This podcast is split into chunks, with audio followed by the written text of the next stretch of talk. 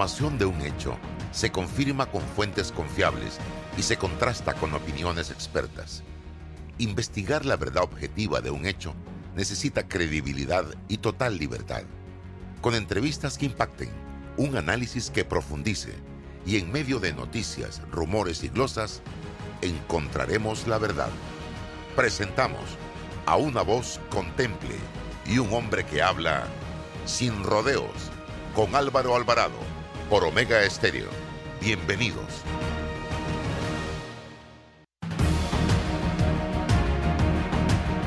¿Qué tal mis amigos? Tengan todos muy buenos días. Bienvenidos a esta edición de hoy, martes 21 de diciembre año 2021 de el programa Sin Rodeos a través de Omega Estéreo. César Ruilova con nosotros. También vamos a tener la oportunidad de conversar con el licenciado Alexander Delgado, que es uno de los abogados de eh, uno de los imputados en el caso de la vacunación clandestina. Eh, estoy haciendo, revisando acá el Instagram, me avisa Roberto si ahí se puso en pausa, si tenemos buena, buen audio. No hay, ahora me escucha, por favor para tener todo seteado de tal forma que nos puedan sintonizar de manera correcta en todas las plataformas. Estamos en TikTok, en Twitter, en Facebook, en YouTube y también en Instagram en este momento, señoras y señores, y evidentemente la señal madre originada en Omega Estéreo 107.3. 107.5 total cobertura nacional. Así que no se escucha. Vamos a tratar de resolver eso inmediatamente haciendo eh, una nueva conexión, a ver si ahora sí nos escucha y usted nos avisa. Eh, a través de Instagram estamos con una pequeña dificultad allí en el audio que estamos revisando. No hay audio, dice, vamos a ver si ahora no se ha resuelto el tema. Vamos a ver si lo resolvemos. Ahora sí, ¿me escuchan correctamente? Perfecto. Ok, excelente. Bien, antes de comenzar con el licenciado Alexander Delgado, un tema que me quedó pendiente, yo el sábado, como hago todos los años, por convicción, porque creo en lo que hago. Yo no hago nada en lo que yo no crea. No acostumbro a hacerlo. Y cuando tratan de forzarme a hacer algo en lo que yo no creo, me voy y se acabó. Y usted lo sabe, don César Ruelova. Eh, el sábado estuve en la última tanda de la Teletón 2030 eh, primera vez que me toca durante los años que llevo de estar apoyando esta organización, participar en la última tanda. He estado en otras tandas, la gran mayoría de las veces en la apertura, en la segunda. Nunca había estado en la última, fue emocionante para mí vivir esa experiencia. Eh, vi en redes sociales críticas,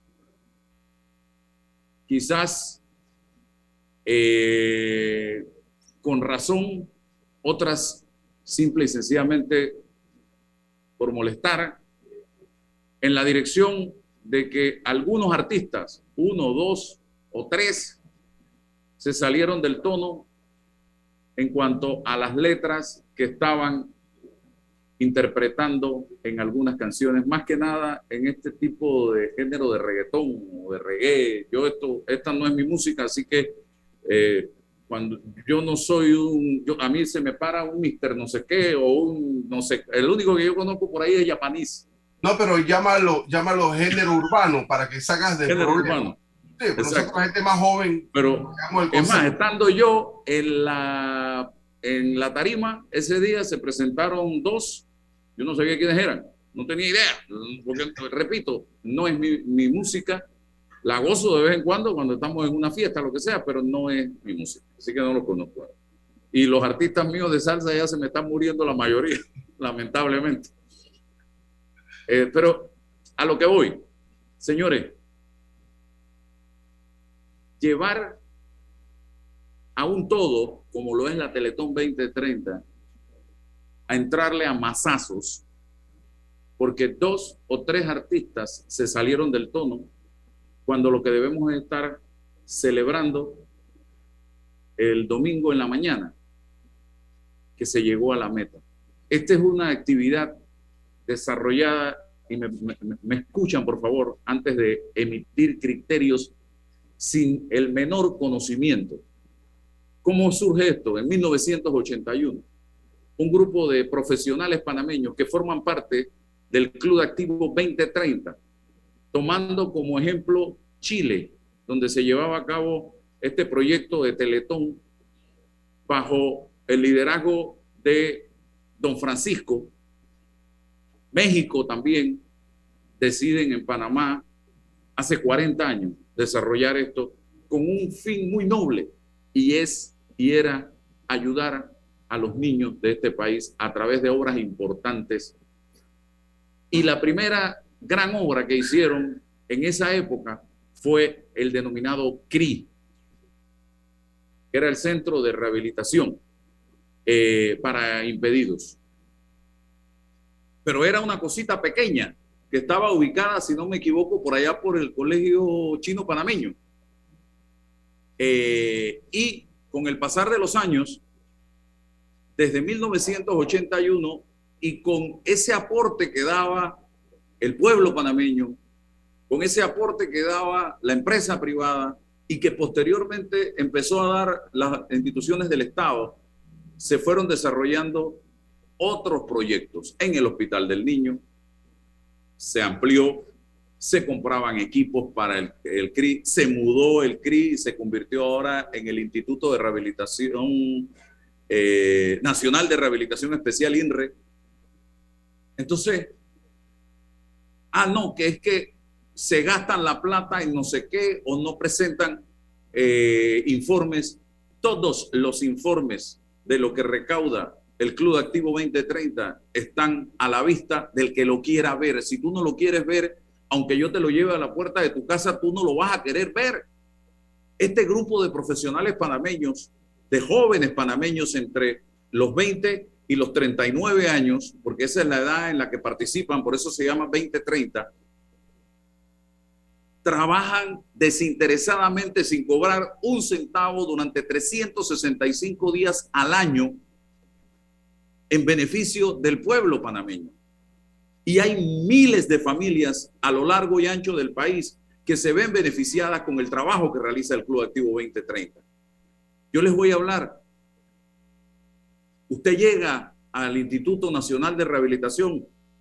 ¿Por qué? Porque tiene un problema. Si usted quiere ir a parrandear, si usted quiere ir al cine, si usted quiere ir a la playa, usted no va al Instituto Nacional de Rehabilitación Especial y por eso no lo conoce.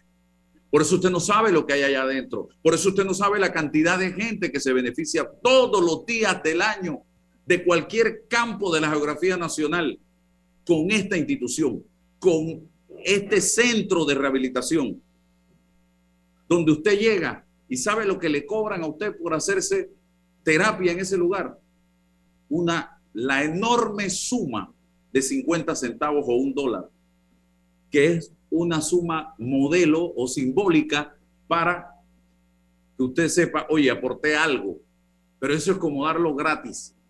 Y hay miles de testimonios. Yo les voy a decir algo muy personal. Este está aquí, cuando nació mi segundo hijo, Álvaro Artiel, hace 21 años, para que sepan, y por eso yo hablo con autoridad y con agradecimiento.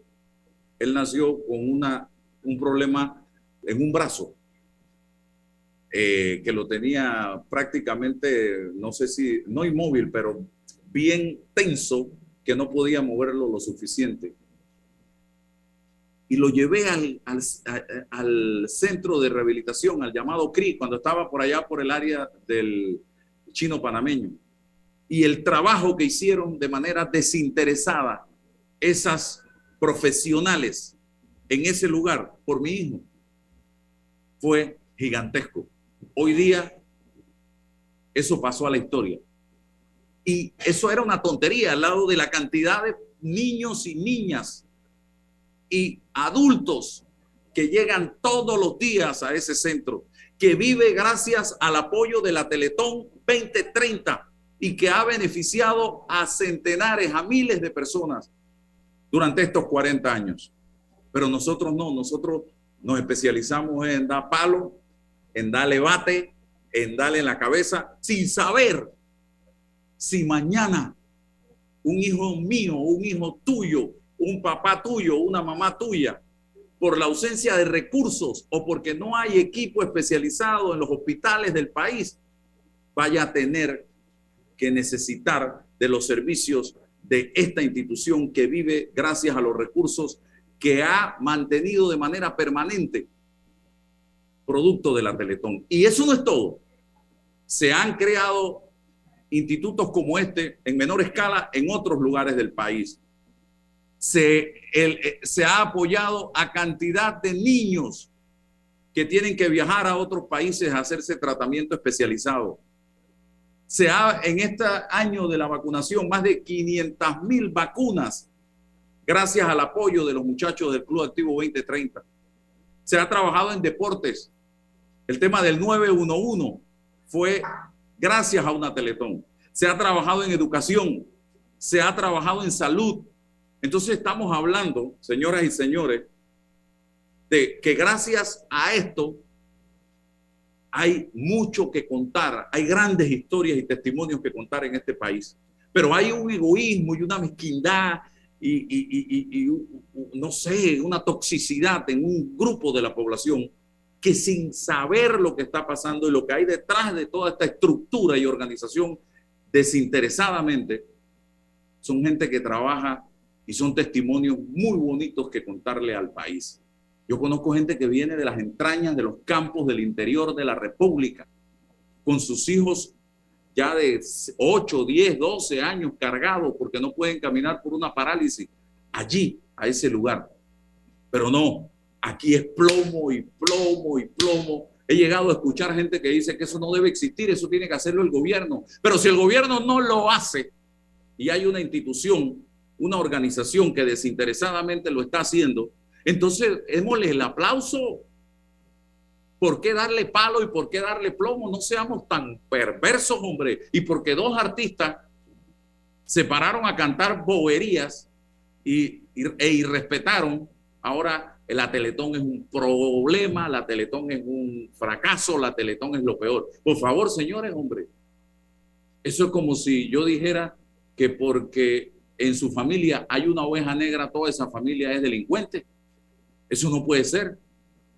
Así que empecemos a respetar a estos, a estos jóvenes, a estos profesionales que todos los años hasta abandonan sus trabajos, sus empresas para ir a dedicarle tiempo a este proyecto tan interesante porque ellos lo viven, ellos se entregan por completo a este tema todos los años. Entonces, César, ¿algún comentario al respecto? Sí, por supuesto. Buenos días, Álvaro. Buenos días para don Alexander, que hoy nos, acompaña en el programa, y buenos días para los que nos escuchan la mañana de hoy. Eh, yo he pensado que existe toda una cultura del negativismo, un sesgo negativista gente que solo le pone atención a lo malo, a lo negativo, explota, narra lo negativo y deja por fuera eh, los procesos positivos. En este caso, sí hay que decir que este artista está fuera de contexto, con una letra eh, lamentable, descontextualizada, fuera de orden, y eso es una crítica, por supuesto, legítima en cualquier escenario. Del Totalmente de acuerdo. Así es. Pero eh, es, más que, es más que eso, ¿no? El proceso de la construcción de la solidaridad que genera el Club 2030. Eso es un proceso positivo para el país. Gente que sin ningún tipo de mm, intención de, de, que le revierta alguna utilidad en lo personal, si da su tiempo, da su esfuerzo y su inteligencia. Y esos son procesos de solidaridad que requerimos en el país. Pero bueno, estamos bajo la égida de los cascarrabias profesionales que, insisto, solo puntualizan lo negativo, el sesgo negativo.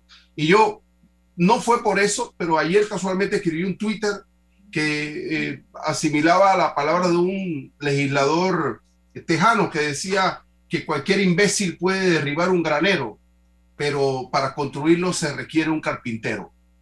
O sea, es muy fácil desde el punto de vista de la crítica. Critico y más las plataformas de las redes sociales que ahí hay una amplitud, una mala democracia para exponer las ideas y los debates.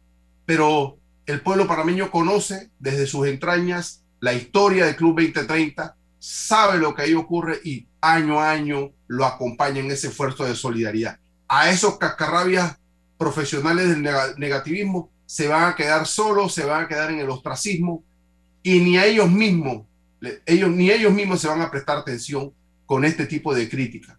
Bueno, a estos artistas lo que hay que ponerlos en su lugar y punto. En el hielo. Más nada. En el hielo y no, y no la Teletón, la sociedad.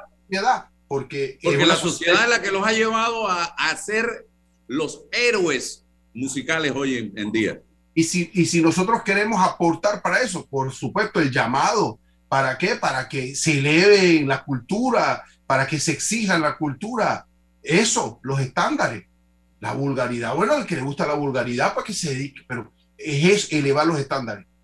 Y ellos, ellos se van girando. Hay cosas también peores. Eh, eh, artistas con revólver, con metralleta, con esto, bueno, todo eso. Pero eso es un proceso cultural y social del país que tenemos que elevar los estándares. Es una tarea por hacer, don Álvaro. Que la el 2030. Eh, ojalá saquemos esa ametralladora contra la corrupción, pero no, aquí la corrupción la aplaudimos. Eso es un revolvito de agua. Eso es un revolvito de agua. Exacto.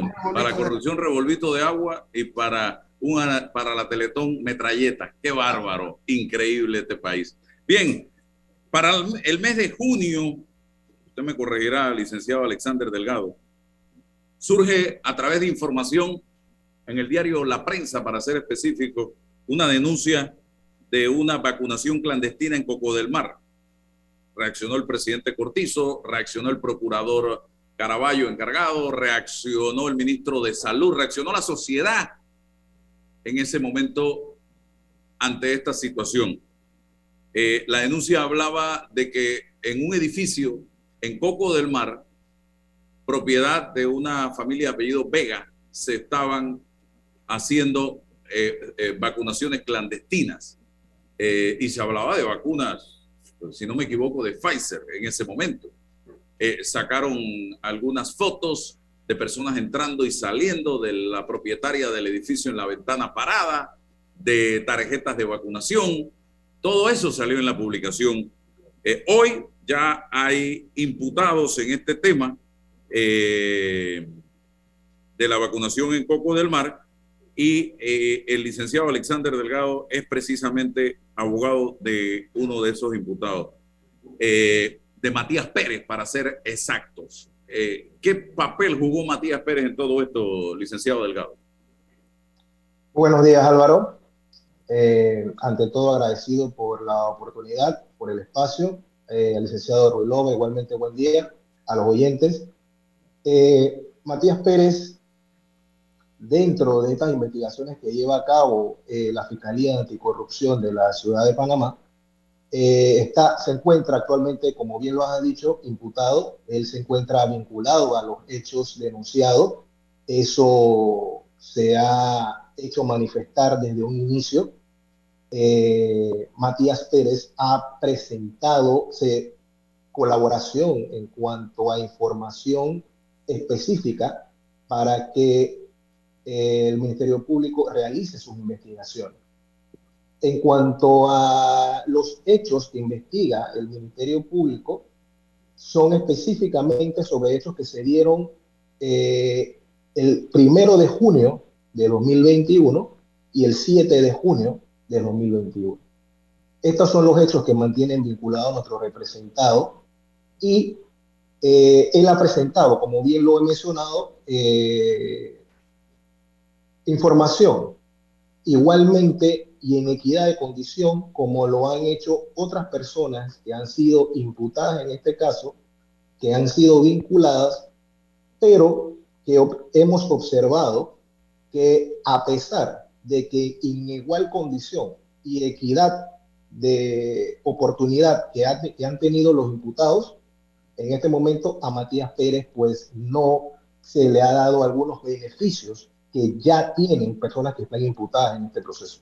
Sí, para la fecha 10 de diciembre se publica que la juez de garantías Diana García decidió ordenar la detención provisional de Matías Pérez Escudero, de 41 años de edad por delitos contra la salud pública, al considerar que no se puede imponer otra medida cautelar personal que no pueda cumplir, por cuanto se encuentra detenido por esa misma causa penal por los delitos de estafa, ejercicio ilegal de la profesión y falsedad de documento, mientras que Celine Gasal, de Eses, de 40 años de edad, se le aplicó el reporte los 25 de cada mes y el impedimento de salida del país al considerar que mantiene arraigo domiciliario, familiar y laboral. A Denis Vega de Murci, de 38 años de edad, la juez no le impuso medida cautelar personal alguna al estimar que la misma ha cooperado con la investigación desde un inicio. También mantiene arraigo y es del criterio que con esa medida se garantizan los fines del proceso. O sea, tenemos tres personas imputadas en, el, en este caso. A uno se le mantiene detenido y a los otros dos mm, una medida cautelar te reporte los 25 y al otro absolutamente nada. Explíqueme el sustento de una decisión de esta naturaleza y la diferencia. Bien, eh, esta investigación, Álvaro, inicia el 8 de junio del 2021. Eh, Matías Pérez se pone a disposición de manera voluntaria. Él se entregó voluntariamente. Él se entregó de manera voluntaria. Este es un tema que quiero hacer eh, eco con esto porque muchas veces se manejó que a él fue aprendido por, autoridad, por autoridades auxiliares del Ministerio Público y no es así. Hay constancia dentro de carpeta que Matías Pérez fue en ese momento con el abogado que lo representaba en aquel instante, eh, se presentó para la fecha del 11 de junio de 2021 ante las autoridades competentes para brindar entrevista y dar cualquier tipo de información en cuanto a los hechos relacionados. Se le toma entrevista, él mismo pone a su disposición su teléfono celular. Es más, ese teléfono celular, en la diligencia de extracción de datos, eh, Matías Pérez eh, suministra el número de código para que se desbloquee el teléfono y se pueda extraer cualquier tipo de información que él mantuviese en ese teléfono. Entonces, desde un inicio, eh, Matías Pérez, que dio con su entrevista, que dio con su entrega voluntaria, con su presentación voluntaria, esto es señal igualmente en condiciones que han tenido otros imputados de que él ha presentado eh, información. Para la fecha del 13 de junio de 2021, la Fiscalía, a pesar de que Matías Pérez se entregó voluntario y todo lo que he dicho anteriormente, eh, lleva a, a, audiencia de imputación al señor Matías y le imputan los cargos de estafa, ejercicio ilegal de la profesión y falsificación de documentos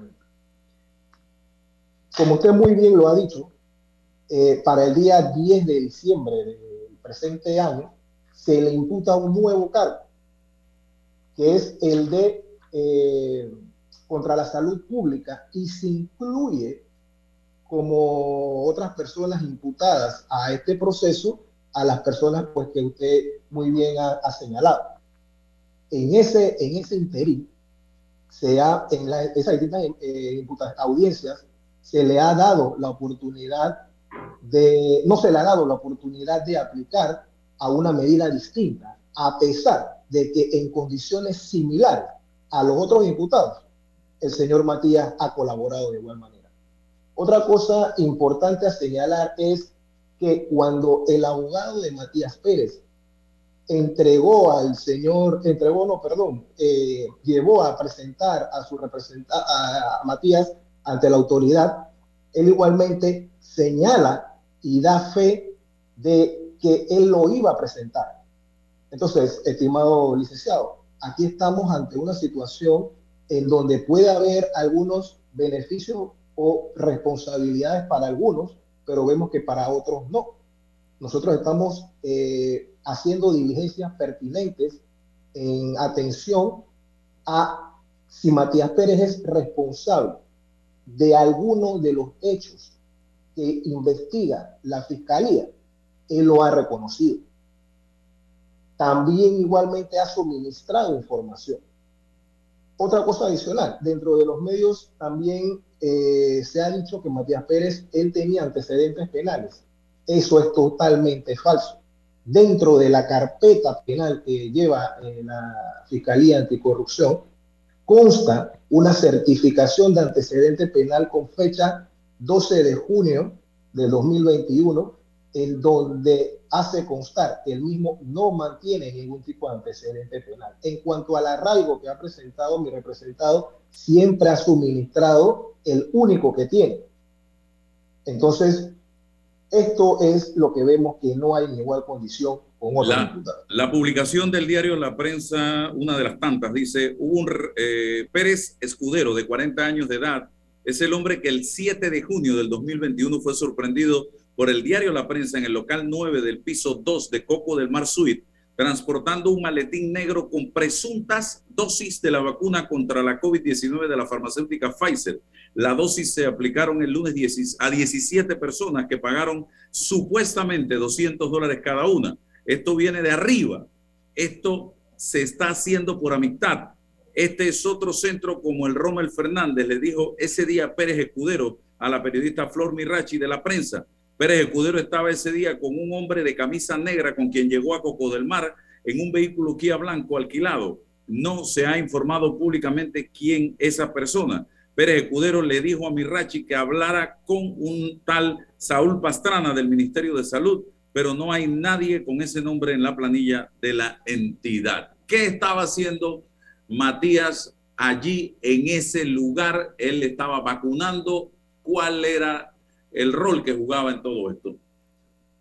Bien, Matías Pérez dentro de ese rol de los hechos que usted ah, bien menciona, él eh, fue contactado a través de su teléfono celular por las personas que igualmente se encuentran vinculadas a este proceso. Las otras dos damas. Las otras dos damas. Hay constancia dentro de la carpeta que él él fue contactado por las dos damas, ¿ya? Para que se presentara a esos lugares en donde se han suscitado las noticias, para que él asistiera a una jornada de vacunación. ¿Con qué misión? ¿Con qué función? ¿Hacer qué? ¿Él es médico? ¿Él ¿Qué es él? Matías Pérez no es médico, no es médico. Matías Pérez es un ciudadano más de este país. Él él prestaba colaboración a autoridades que presentan eh, funciones de asistencia social a nivel nacional como eh, asistente. ¿Ya? Sin embargo, él en algún momento de esa etapa de, su, de su prestación de servicio, en esas, en esas funciones de asistente dentro de estas instituciones, fue contactado para que eh, ejerciera algún tipo de función como eh, chofer de algunas instituciones en específico. Ok, entonces quienes contactaron a el señor Matías Pérez, quiero quedar claro, fueron las damas, es lo que usted dice, Vega y Gazal. Es correcto, y eso consta en carpeta. ¿Qué le pidieron? Que se presentara en sus en, los lugares donde se les se le dijo que se presentara para entonces eh, proceder con jornadas de vacunación. ¿Pero qué, con qué misión? O sea, vacunar negociar, atender público? ¿Cuál, cuál era la misión y, si le iban a pagar por eso? Bueno, eh, estas son cosas que se están ventilando dentro de carpeta y por eh, respeto a la investigación, pues hay algunas cosas que no se pueden dar en específico. Lo que sí le puedo señalar, estimado periodista, es de que él fue contactado por las damas. Eh, no era que él estaba en una situación de dándose a conocer para el suministro de esos servicios que se investigan en estos momentos. César. Eh, es muy delicado generar algún tipo de, de opinión y de concepto sobre un proceso en específico cuando uno no ha lidiado, uno no maneja los hechos, uno no ha participado en las audiencias. Y lo que eh, uno debe hacer es precavido para eh, emitir un concepto. Pero como abogado, sí me preocupa el hecho de que eh, todo el impacto de esta pandemia, todo lo que el mundo y Panamá, la sociedad panameña ha sufrido, genera la sensibilidad de que cada uno haya tenido que jugar un rol de precisamente eso que conversamos, de solidaridad, de apoyo al prójimo y no tratar de jugar vivo, de cruzarse o pasarse la fila, porque eso, insisto, agrava aún más el dolor y la desesperanza de todo. No sé qué fue lo que ocurrió allí. Hoy se investiga un hecho de esa magnitud que en lo ético y que en lo moral, en lo moral es reprochable bajo todo concepto de vista. El derecho, la ley tendrá que remediar en todo caso y solucionar y darle a cada quien lo que se merece en el proceso penal. Eso es la justicia, darle a cada quien lo que se merece en el proceso penal. Pero en la aplicación de la ley penal, cuando un juez de garantía determina la situación procesal de medidas cautelares lo debe hacer de forma individual. Él no está constreñido para verificar que a uno, no, no, él tiene que verificar la situación de cada quien, individualizar la situación de cada quien dentro de su marco y responsabilidad y vinculación al proceso penal. O sea, que no es cierto o es discutible por el hecho de que se le aplicó a una persona A un tipo de medidas o a B otro tipo de medidas, el juez está obligado a hacerlo. No necesariamente pasa así. Es más, no sabemos aquí si al señor eh, eh, Pérez cuántos delitos imputados tiene, tres o cuatro, y frente a las otras personas si también tienen tres o cuatro y los mismos delitos imputados. Entonces, cada situación es distinta y por ello que si en todo caso el juez tendría que valorar el aporte, el la ayuda que ha dado cualquiera de los imputados, lo va a tener que hacer en la sentencia. Si el caso tal llega a la conclusión de una sentencia condenatoria, va a tener que reducir la pena o la consecuencia producto del aporte que esa persona ha eh, determinado en el proceso. Pero bueno, eh, esto, insisto, es un proceso penal que desconocemos en el fondo, eh, y lo que esperamos es, insisto, que haya equilibrio, haya justicia y se le dé a cada cual, con independencia de su estatus económico, del tipo de abogado que tiene, de la influencia, de eso no se trata. Porque el hecho en sí, moralmente y éticamente, ha lastimado la sensibilidad de una población parameña que tuvo que hacer fila, que tuvo que esperar el momento para la vacunación y que hoy mira que no era necesario, insisto, ese acto inmoral y fuera del concepto de solidaridad que nos debemos todos en momentos de desgracia.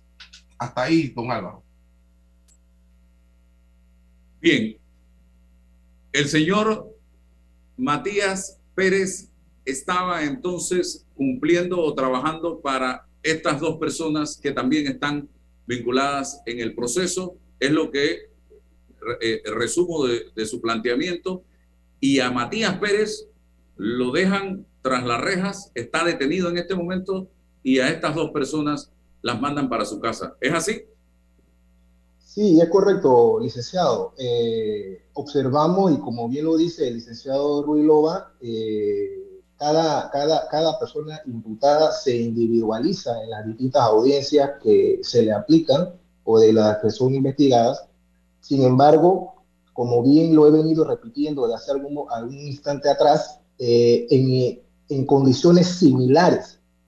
Mi representado eh, ha proporcionado información, ha cooperado, eh, se ha hecho responsable de algunas actuaciones que investiga el Ministerio Público y observamos pues de que no, observamos un saneamiento más que todo por, a, a ubicar una sola persona ya se le han imputado cuatro delitos a Matías Pérez. A otras personas solamente se han imputado dos No es posible que eh, en algún momento, si Dios no lo permita, eh, Matías Pérez quede como único responsable de todos los hechos que ha investigado el Ministerio Público. En esa dirección es la que vamos. Queremos es hacer un llamado, instar a una equidad, a una igualdad en todas las diligencias judiciales. Es más, licenciado, para ponerle un, ejemplo, nosotros hemos solicitado pruebas al Ministerio Público en favor de nuestro representado y observamos que no hay la celeridad como si se presentan otras diligencias o otras pruebas que se solicitan a través dentro de la investigación y las que nosotros solicitamos para Matías Pérez no se hacen con esa celeridad. Entonces, esta es nuestra observación, esta es nuestra inquietud. Si Matías Pérez es responsable de algún hecho, eh, así se va a dilucidar en su momento él va a aceptar su responsabilidad, pero de lo que él cometió, aquí hay personas que todavía no se han encontrado, no se han presentado, ¿ya?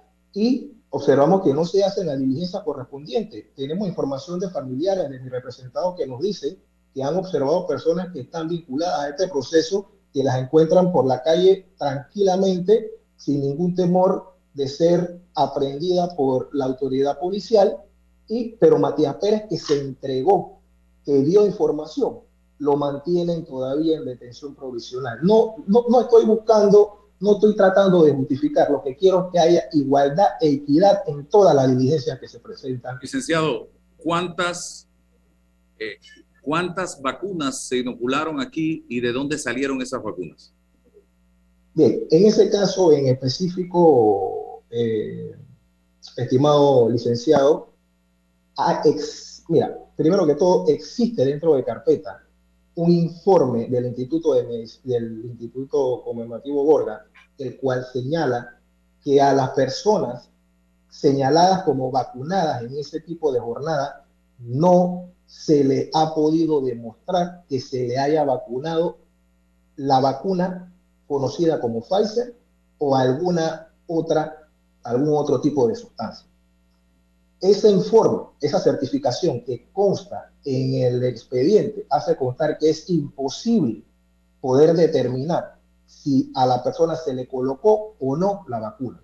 Sin embargo, adicional a eso, dentro de la investigación y consta en carpeta, eh, Matías Pérez ha señalado su responsabilidad y ha señalado de que esas no eran vacunas que pertenecían a ninguna de las conocidas en estos momentos. Entonces, pero sí eran vacunas, entonces, según Matías Pérez. Ok, dentro de la primera entrevista que, dio Matías Pérez con el anterior abogado que él mismo mantenía, eh, hizo unos tipos de señalamientos, pero nunca en específico a señalar que vacunaron eh, vacunas Pfizer. ¿Ya? Dentro de la entrevista y dentro de la investigación, eso tampoco se ha demostrado. ¿Ya? Y eh, no consta en expediente. Y hay una certificación igualmente del Instituto Conmemorativo Gorgas que así mismo lo eh, señala. Entonces, ¿eran o no eran vacunas? Es la pregunta, al grano. No eran vacunas. No eran vacunas. No eran vacunas. No eran. Solución salida. en este momento, para no entorpecer algún tipo de investigación, eh, no podemos dar ese tipo de información, pero sí consta en carpeta, porque Matías Pérez en una ampliación de entrevista ha dado señalamientos específicos sobre ese tema que, se, que me pregunta. ¿Cuánto cobraban y quién hacía los cobros? Bien, eh, se habla dentro de la carpeta de lo que se ha dicho de que se cobraba 200 dólares.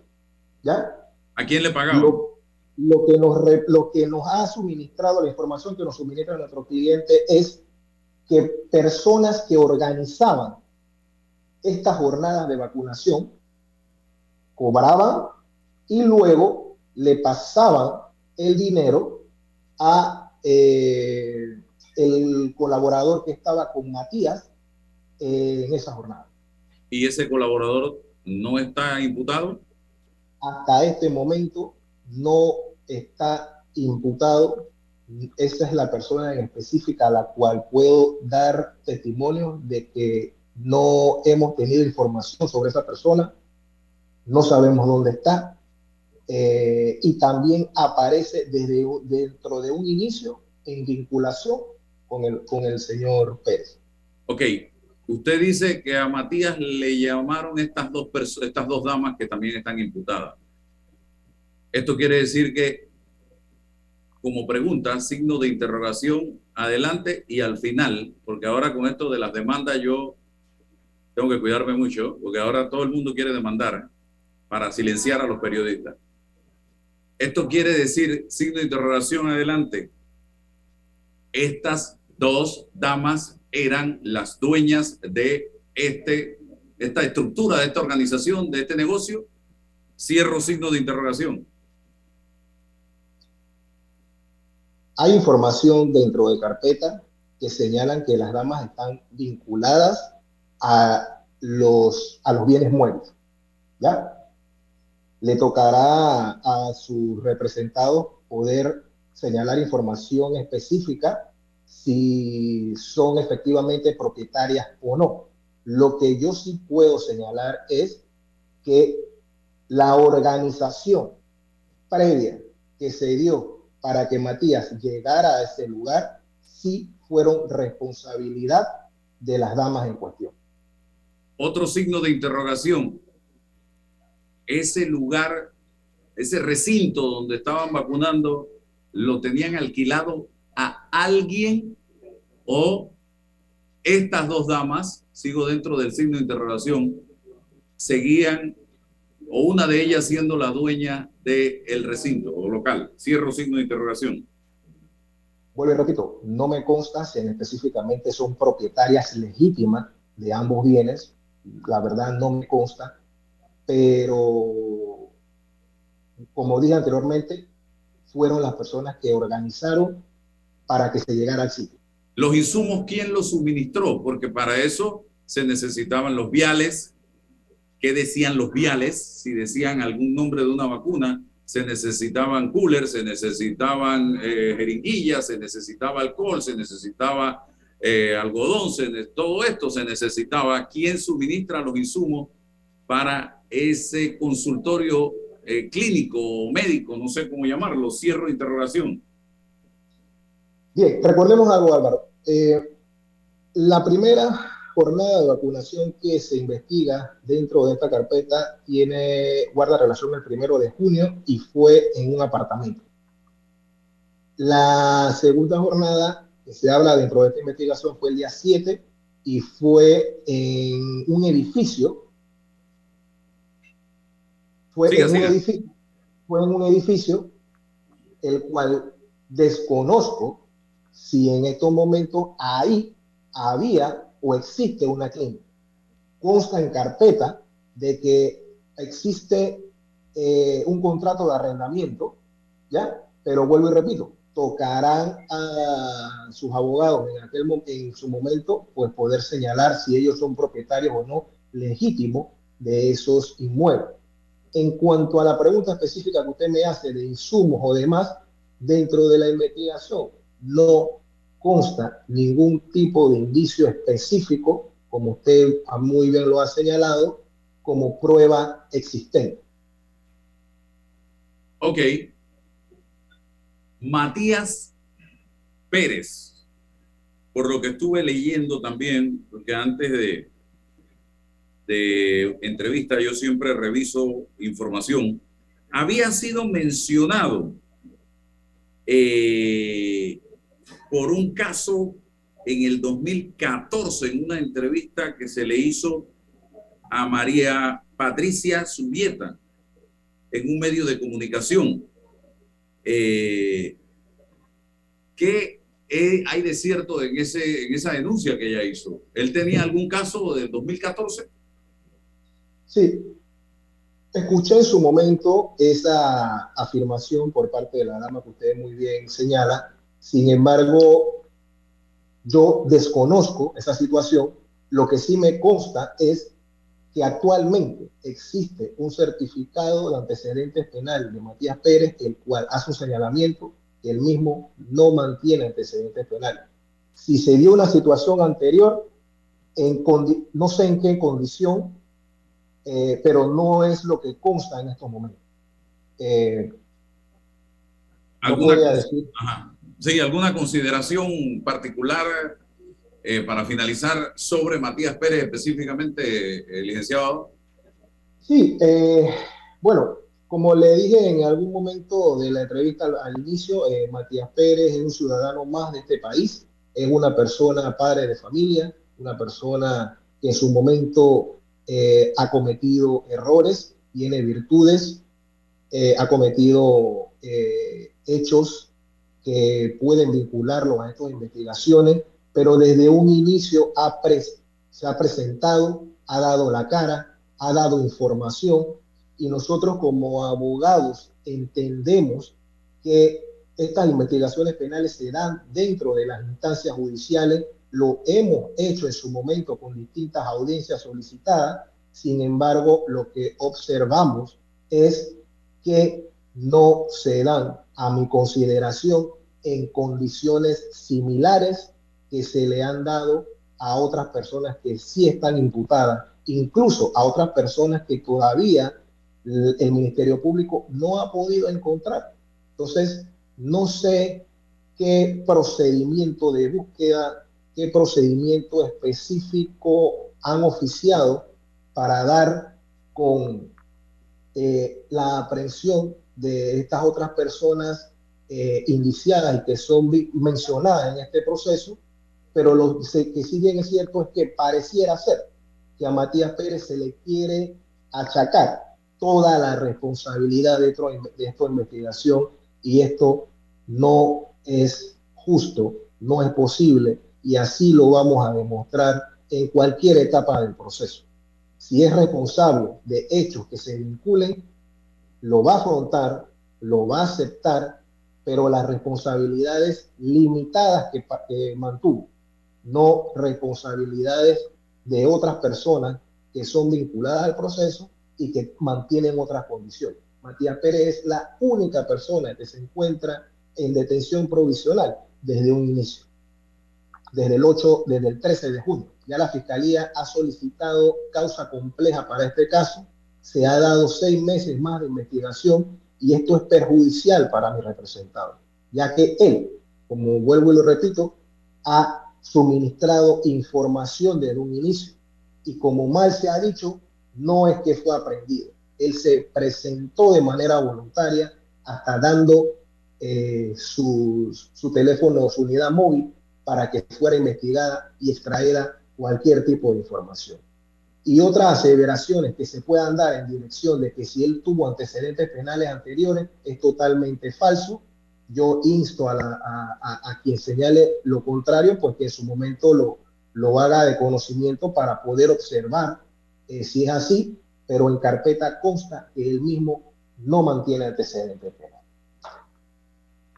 Gracias, licenciado Alexander Delgado abogado en este caso de Matías Pérez, imputado en el tema de la vacunación clandestina y es el único que se encuentra detenido en este momento. Gracias. Vamos a la pausa y regresamos con otro tema interesante.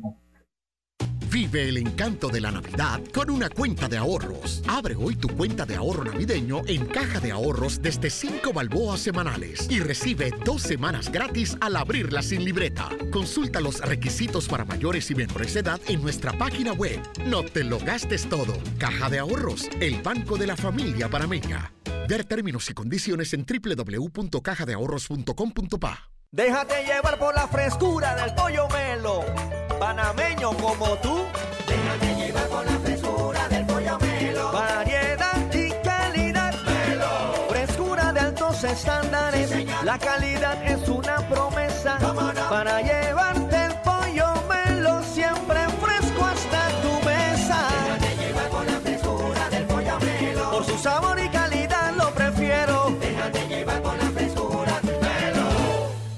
En Panama Ports Estamos orgullosos de nuestro equipo de trabajo, comprometido con todos los panameños, trabajando 24/7 los 365 días del año. Panama Ports, 25 años unidos a Panamá.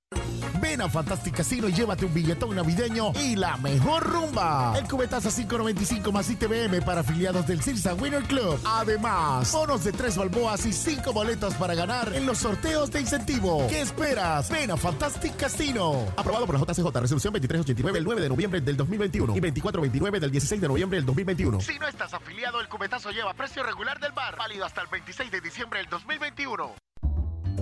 Cuando no hablamos en nuestro viaje en el metro, estamos respetando a los demás y cuidando nuestra salud.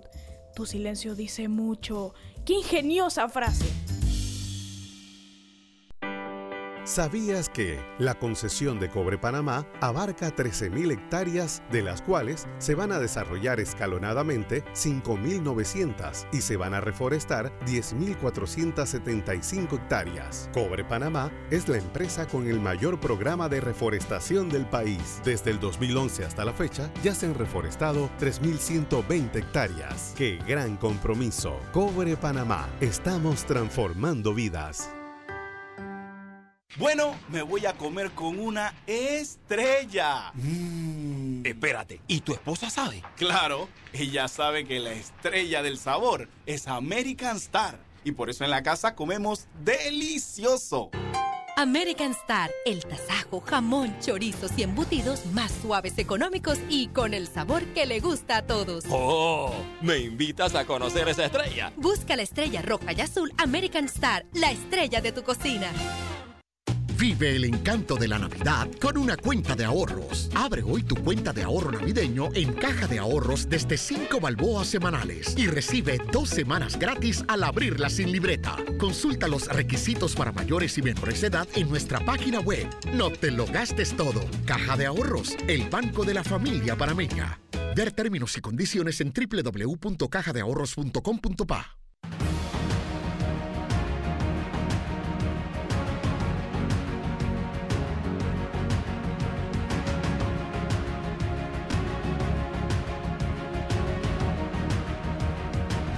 Seguimos adelante, señores. Seguimos adelante. Y yo quiero reiterar, ayer se cumplió una semana. Una semana de una de un mensaje claro, de un mensaje alto que envió la justicia en un caso muy particular. En el caso de una de el señor José Miguel Guerra.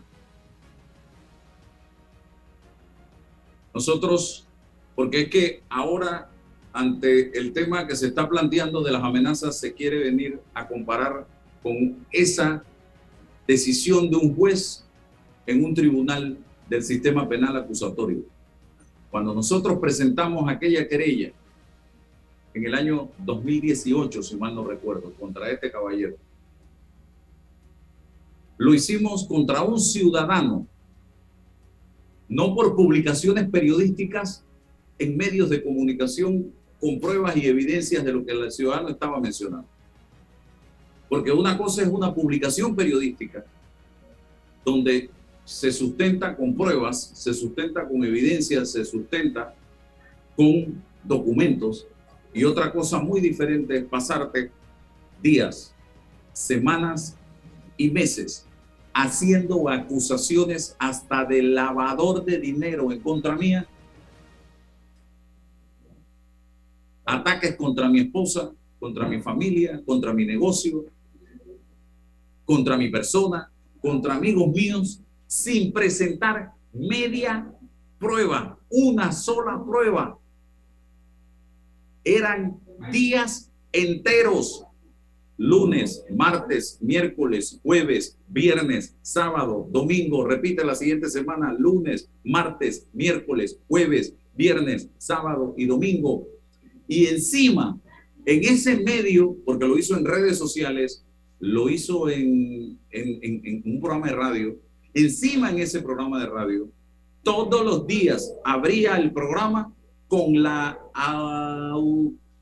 con el visto bueno de la propia empresa con señalamientos de un diputado que tampoco, que me acusó sin presentar una sola prueba y lo hizo a sabiendas de que nada se le podía hacer desde ese podio, esa curul, donde ellos están protegidos para depotricar contra quien sea. Y en vista de esto, yo tomé la decisión. Ah, y sin una llamada para preguntarme si lo que él estaba diciendo era cierto o era falso. Jamás para darme la oportunidad de defenderme. Era palo, palo, palo y palo. Ese ciudadano, no el periodista. Así que no, no nos abriguemos con el, la ropa de periodista, con el ropaje de periodista para hacer este tipo de cosas. Yo puedo hacer una denuncia pública, pero no una campaña de todos los días del año, los 365 días del año.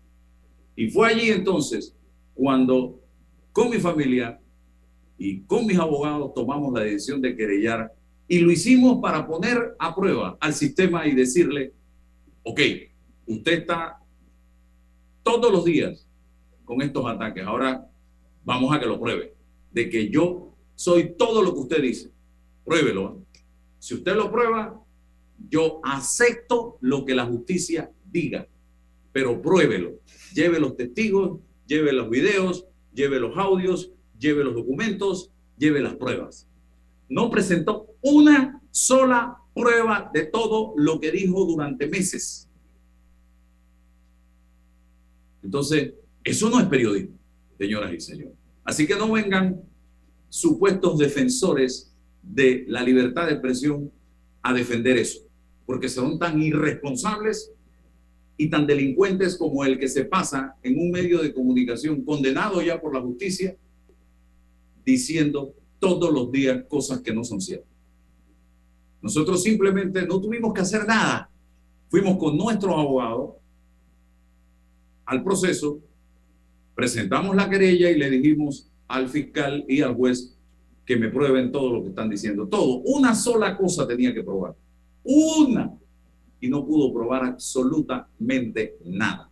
Entonces, ¿de qué estamos hablando? Eso no tiene nada que ver con la lucha que estamos haciendo ahora, que es una lucha para evitar que políticos innombrables, porque si mencionan el nombre te demandan, pretendan silenciar a los medios y a los periodistas, pretendan evitar que los medios y los periodistas hablen de ellos y mencionen casos donde están ellos involucrados. Ese es el objetivo. Y ayer escuchaba a una diputada cercana a estos innombrables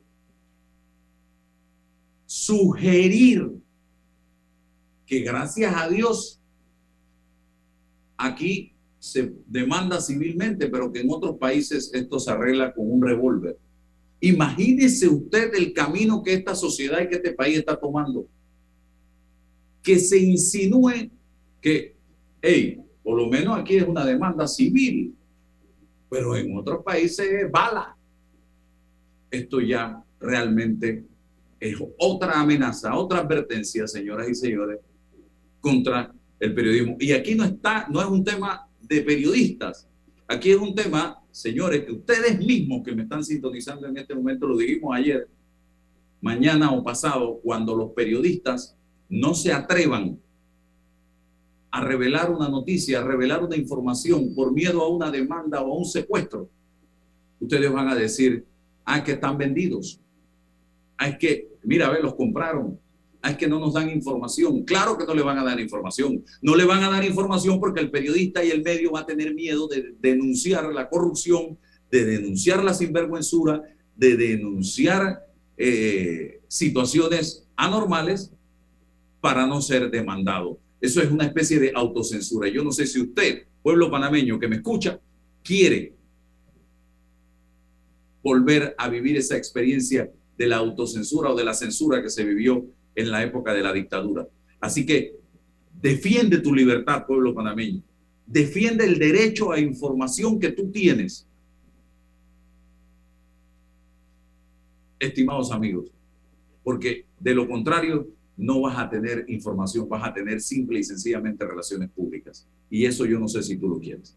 Y por eso es que estamos luchando en este momento, para evitar que algunas personas con poder político y económico se salgan con la suya y eviten que nosotros podamos hacer las denuncias que tenemos que hacer en los medios de comunicación. Y en el caso personal mío, yo les voy a decir algo aquí, públicamente, para cerrar. No voy a claudicar, no me voy a arrodillar, no, si quieren, demanden todo lo que quieran. Pero yo tengo mi frente en alto, mi conciencia limpia, no estoy acusado de nada, no he cometido ningún delito y por lo tanto voy a seguir haciendo lo que amo, lo que quiero y lo que me gusta, que es ejercer el periodismo. Porque para eso estudié y a eso le he dedicado todo el tiempo del mundo.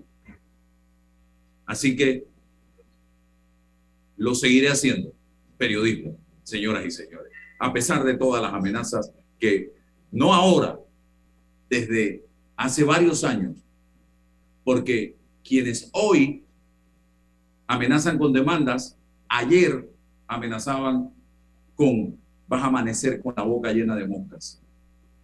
Quienes hoy amenazan con demandas, ayer te decían o me decían vas a amanecer con la boca llena de moscas. Para que ustedes sepan. Y tengo testigos de lo que estoy diciendo. Gracias amigos. Hasta mañana. La información de un hecho se confirma con fuentes confiables y se contrasta con opiniones expertas. Investigar la verdad objetiva de un hecho